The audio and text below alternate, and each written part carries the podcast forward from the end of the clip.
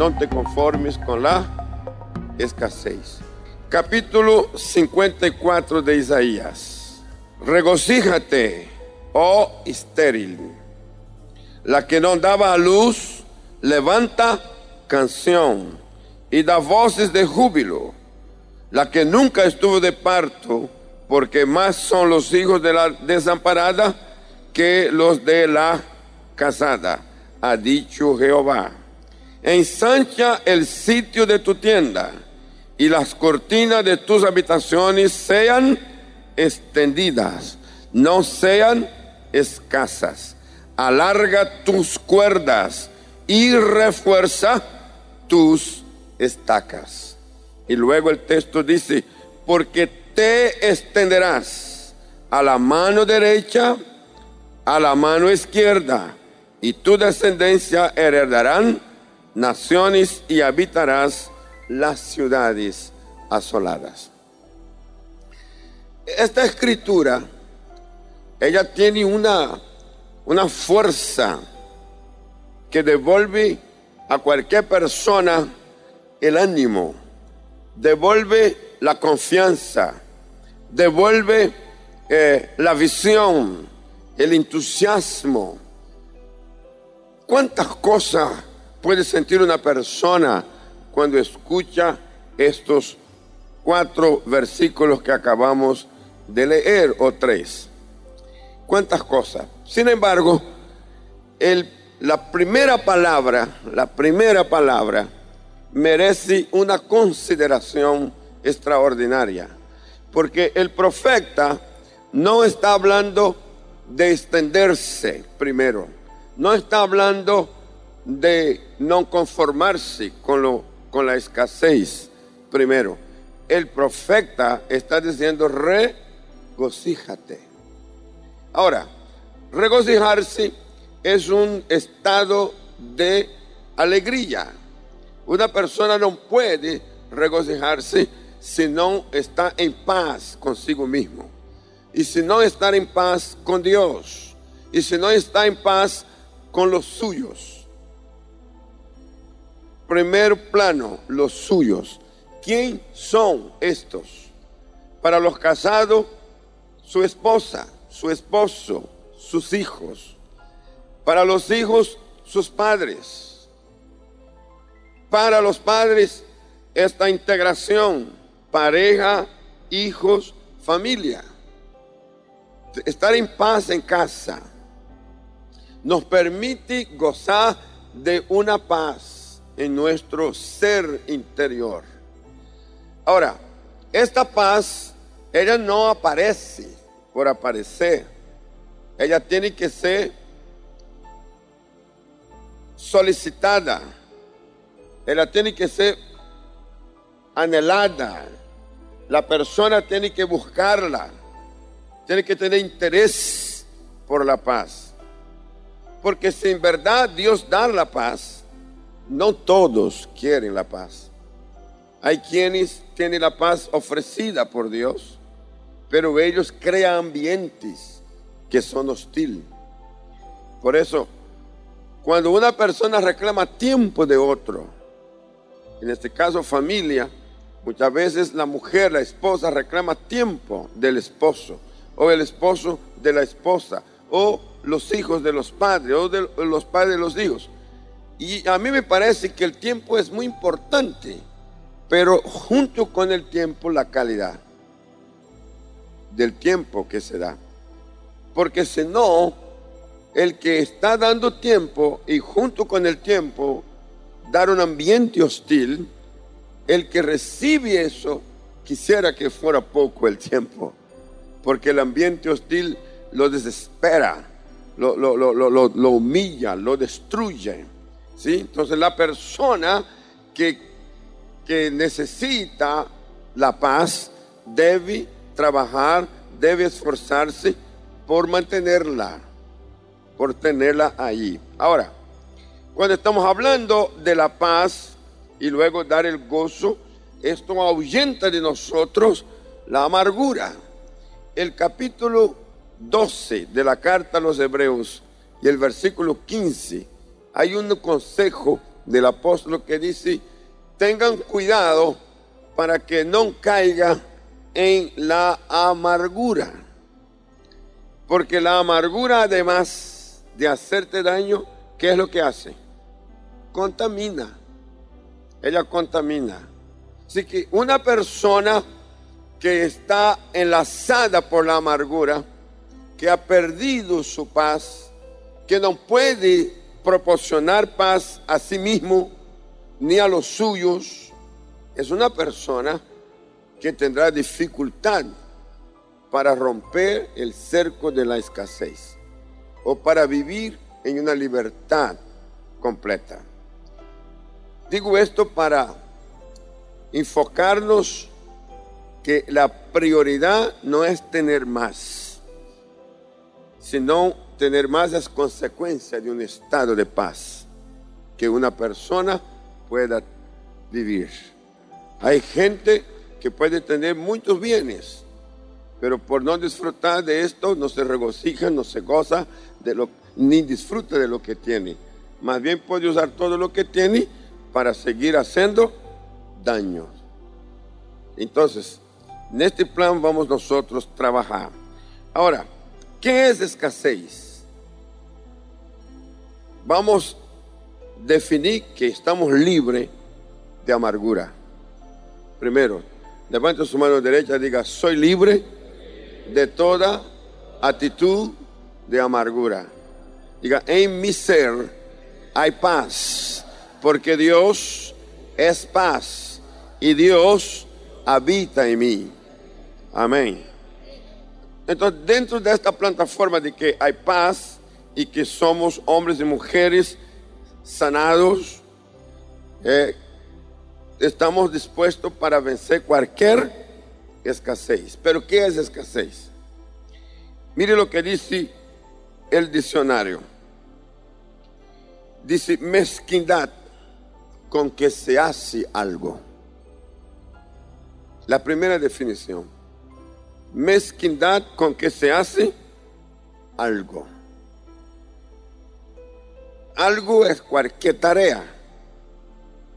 Algo es cualquier trabajo. Cualquier función que a uno le encomiende o que tenga que realizarla. Según el diccionario, la persona puede ser escasa cuando es mezquino con lo que hace. Hay un grupo grande de personas pueden comenzar bien una tarea, pero es escaso en terminarla. No termina. Si debía terminarla en una hora, la prolonga a dos, a tres, a cuatro. O prolonga a días. ¿Usted conoce a alguien con, este, con esta actitud? pues son mezquinos. Y esta actitud indica algo en la persona que lo está dominando. La segunda definición dice mengua de algo. Es decir, si tengo algo o tengo volumen o número, en vez de aumentar, disminuye la acción del mezquino disminuye lo que tiene. O lo que tiene en las manos de él no puede crecer, sino que tiende a disminuir. Ese es un factor. Lo otro es pobreza. Entonces aquí ya entra otro elemento, pobreza. Y dice, o falta de lo necesario para subsistir. Entonces la persona puede sentirse pobre y sentir falta de lo necesario para subsistir y se conforma o acepta o se acondiciona a esta situación. Y ahí queda. infortunadamente hay millones de personas que están en ese estado. Luego viene de escasez, sinónimo, escasear. Y mire cómo comienza la definición del diccionario. Dar poco. Ahora entra en, el, en la acción del ser con lo que tiene, con lo que es suyo, cuando éste tiene que accionar tomando lo que tiene para dárselo. Dar poco. Dar de mala gana, haciendo desear lo que se da. Es el diccionario. Dar de mala gana y luego deseando lo que está dando. Y otra forma es, no quiero dar. Quisiera retenerlo. Quisiera sostenerlo y no dárselo. Por alguna razón tendrá que dar. Y esto sucede mucho en la familia. Cuando los padres tienen que dar, pero no quiere dar. No siente de dar. Entre los esposos. Mire, en la tarea pastoral con la consejería familiar, hemos encontrado más de una vez las parejas enfrentadas por eso. No, no sabe dar. Una vez pensé que si la pareja trabajara los dos, mejoraría las condiciones de hogar, el presupuesto y lógico, mejoraría la, la, la relación. Pero resulta que en muchos casos no mejora. Hay más dinero, pero muy, eh, más grave la relación, porque cada quien toma lo suyo y con esta actitud no quiere ver el otro como parte de lo suyo. Claro, eso no es con usted, eso es con los que tienen ese problema. Usted no tiene ese problema. Pero hay, hay parejas que están ahí, que tienen problema del dar, del dar. Y luego están señalando que esto es mío. Esto es mío. No lo toque porque es mío. Devuélvame lo que te di. Acuérdate que yo te di. ¿Usted ha oído eso? No, usted no ha oído eso. Pero otro sí lo ha oído. Dar, eh, ahora, eh, que no es la Biblia que está diciendo. Aunque la Biblia lo dice, pero aquí yo estoy tomando qué? El diccionario. ¿eh? Y, y es contundente. Dice, evitar o excusar algún trabajo Llega la oportunidad de ocuparse y la persona evita y excusa para no ocuparse. Dice, no asume riesgo, no quiere riesgo. No quiere riesgo. Porque no existe tarea sin riesgo. Cualquier tarea que persona emprenda va a exigir de él o de ella riesgo. ir a menos, de más a menos. La persona tiene más y luego va a menos, siempre. Así lo define. Miremos, en segundo lugar, qué es lo que produce escasez. Ya vimos que es escasez. Y qué bueno que de pronto esto nos ayude a, a revisarnos. ¿No le parece? ayudar a revisarnos. Porque de pronto usted dice, yo no puedo entender por qué no, no, no supero ciertas situaciones. Y en este caso aquí, ojalá, ojalá no. Yo quiero que el Espíritu Santo nos muestre las causas que de pronto impiden a que superemos. ¿Qué es lo que produce escasez? Tengo tres elementos que produce escasez. Ah, hay más, pero voy a poner tres. El primero, fenómeno natural. De repente, usted está frente a un temblor, a un terremoto. Usted no puede controlar eso. Y esto trae un cambio que afecta todo. Segundo, ya tiene que ver con nosotros. Mala administración de los recursos. ¿Qué fue lo que dije? Mala administración de los recursos.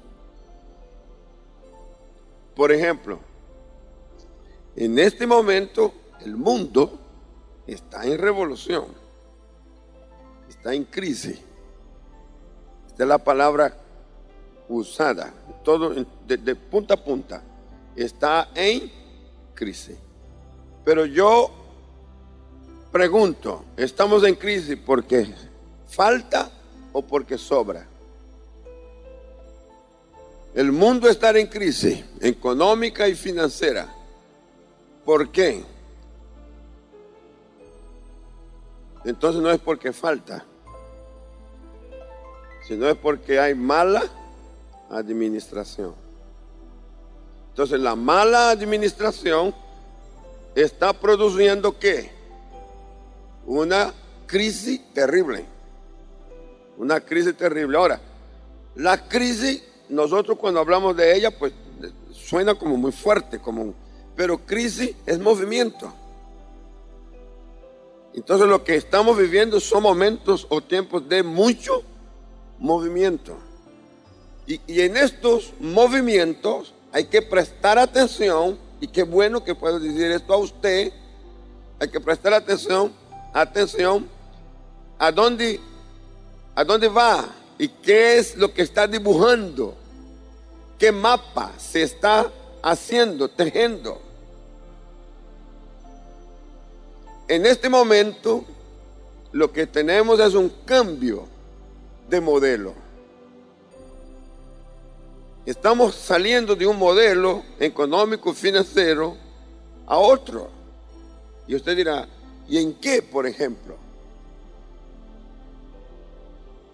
Es que la economía fue defendida siempre para el libre comercio, la oferta y la demanda fue defendido siempre el principio de que el gobierno no intervenga, el gobierno no esté poniendo cargas, impedimento a, las, a la libertad de los que manejan finanzas, sino que el gobierno debe simplemente ser un captador de impuestos a través de los movimientos constantes de una economía en movimiento.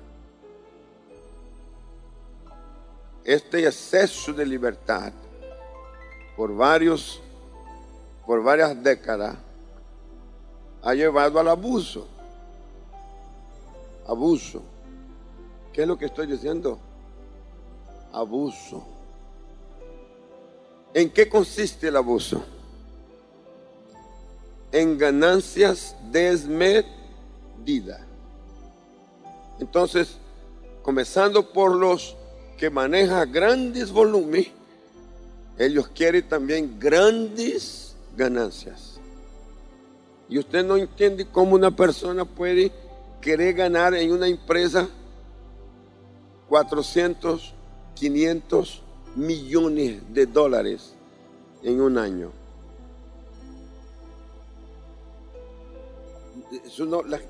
¿A dónde va a poner ese dinero un, funcionario, una persona que trabaja para una empresa, no importa la cual sea?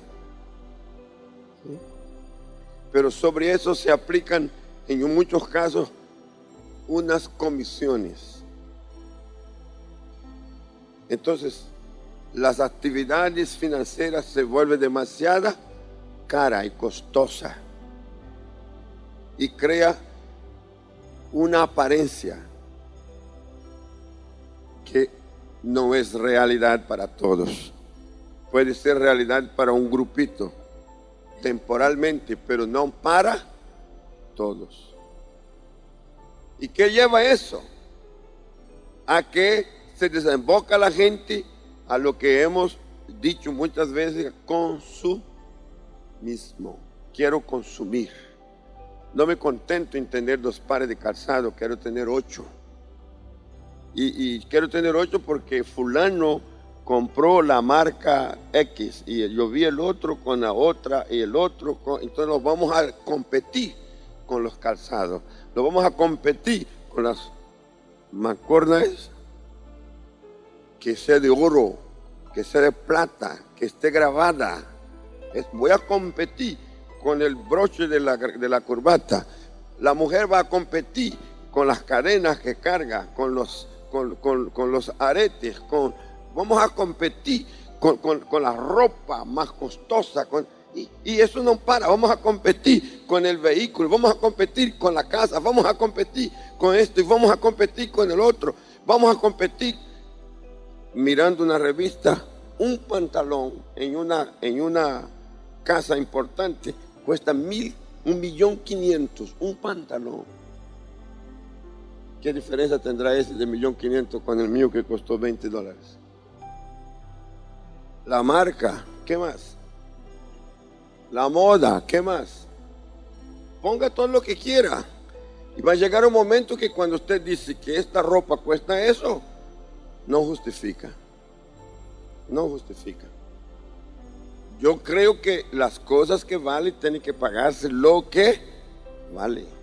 Pero si por vanidad tú vas a poner valores, costos que no son, sede. Y cualquier administración que caiga en eso, fracasa.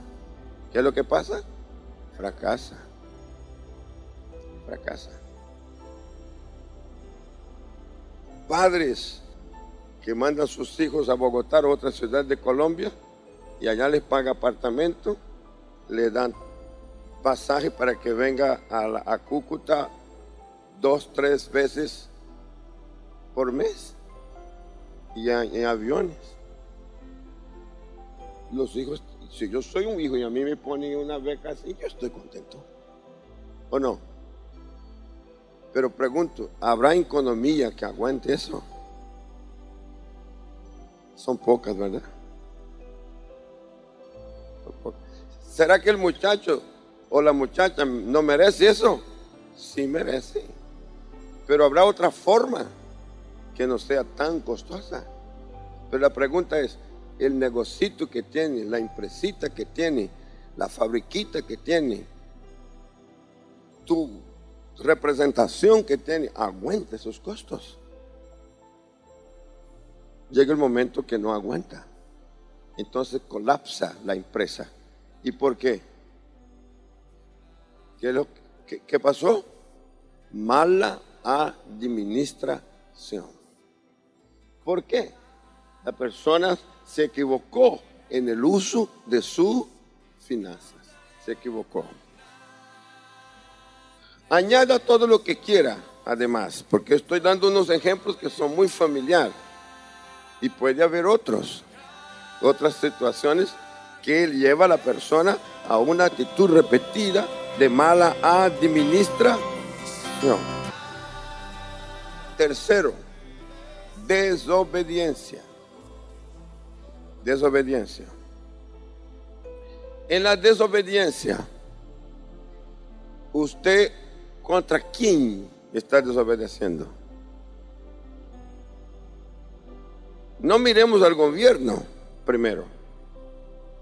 Ni siquiera miremos la familia primero. Miremos a Dios. Porque la vida nuestra depende de quién? De Dios. Y Dios ha puesto normas y Dios ha puesto principios y para protegernos, para ayudarnos, para conducirnos. Dios lo ha puesto la palabra de Dios debe ser lámpara a nuestros pies. Debe ser luz a nuestro camino. Es la palabra de Dios.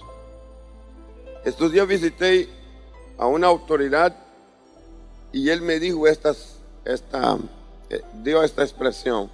Agradezco al altar de la iglesia por enseñarme a tener temor de Dios, por temor a Dios. Y dijo, porque he descubierto que ahí está el principio de la sabiduría. ¿Eh? ¿Qué bien? ¿Qué bien? El temor a Dios es el principio de toda sabiduría. Entonces, ¿qué produce la desobediencia? Deuteronomio. Tengo dos textos aquí, o tres, que son fuertes. Capítulo 28. Y el versículo 38. Fíjese lo que dice.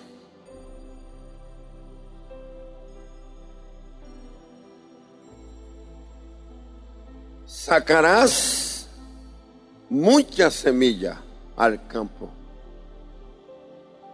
y recogerás muchísimo.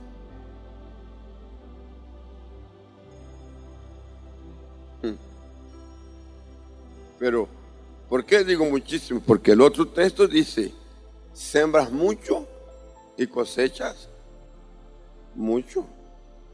Este es el orden. Este es el orden.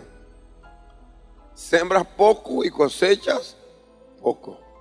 Pero aquí, el que está en desobediencia puede tener mucho para sembrar. Pero cuando llega la hora de recoger, ¿cómo recoge? Poco.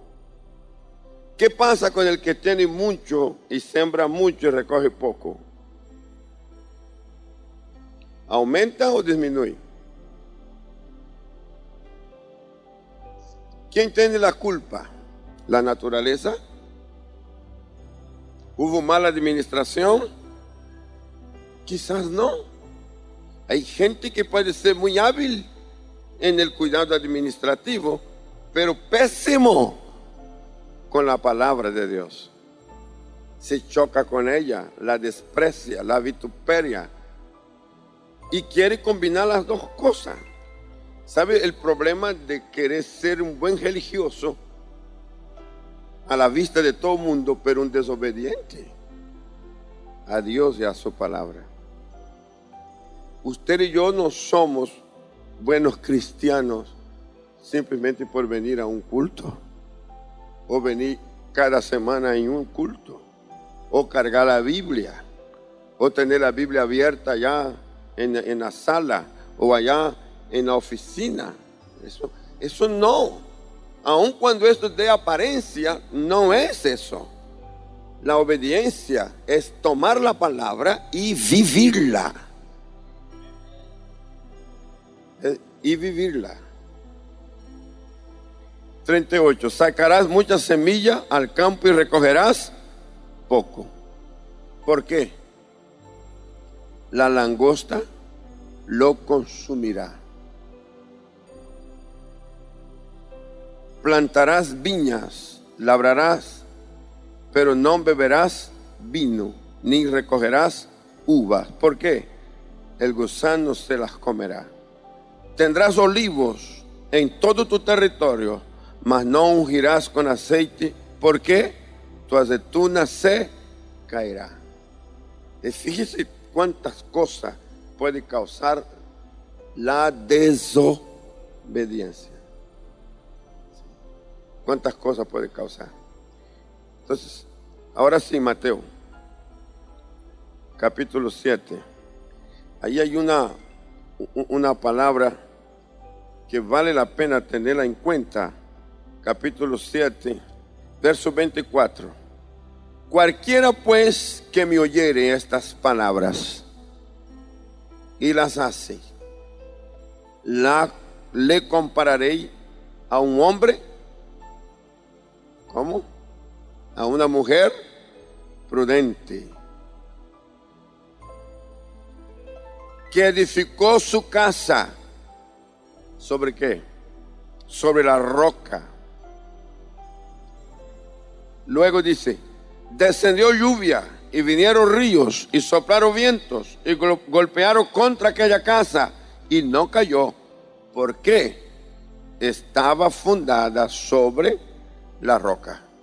Pero cualquiera que me oyen estas palabras y no las hacen, le compararé a un hombre, a una mujer insensato, insensata, que edifica su casa sobre la arena.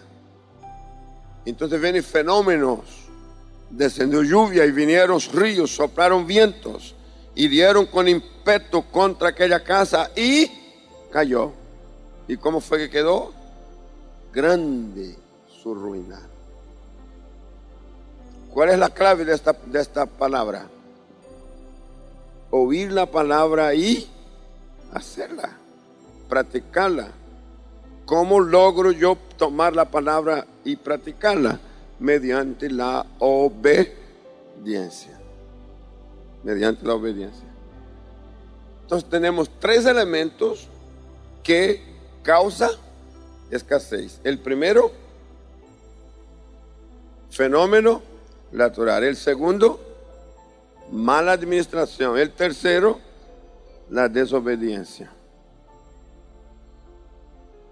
En el punto 3, entonces ahí viene la palabra clave de motivación. No te conformes con la escasez. Sea ella causada por fenómeno natural, sea ella causada por mala administración, sea ella causada por desobediencia, no te conformes con la escasez. Hmm por cualquier lado que ella venga y la razón por la cual venga, lo que necesito es entender,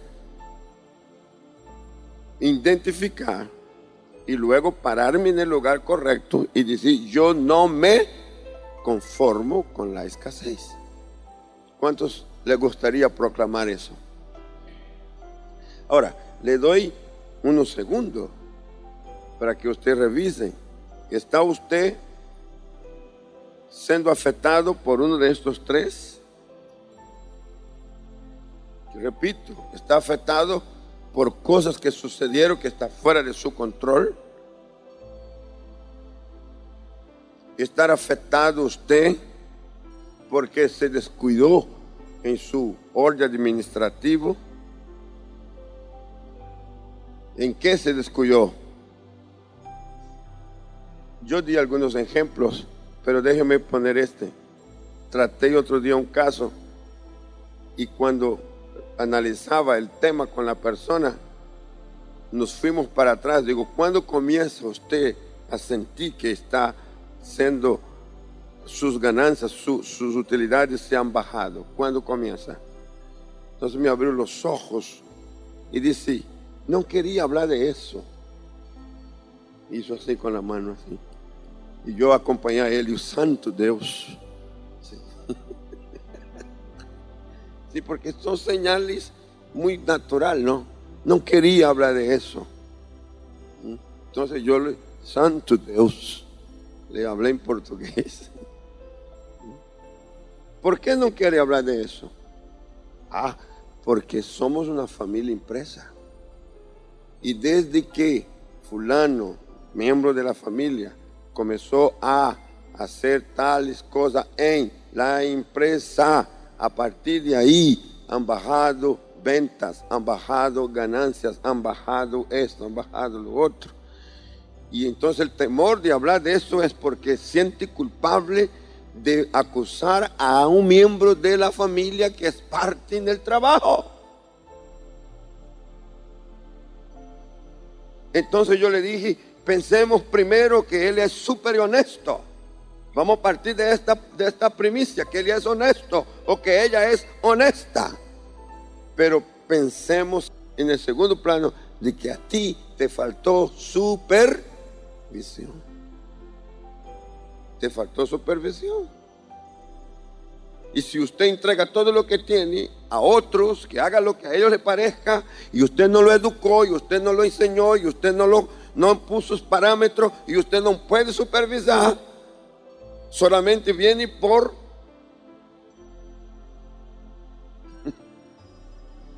Entonces, esto se llama mala administración.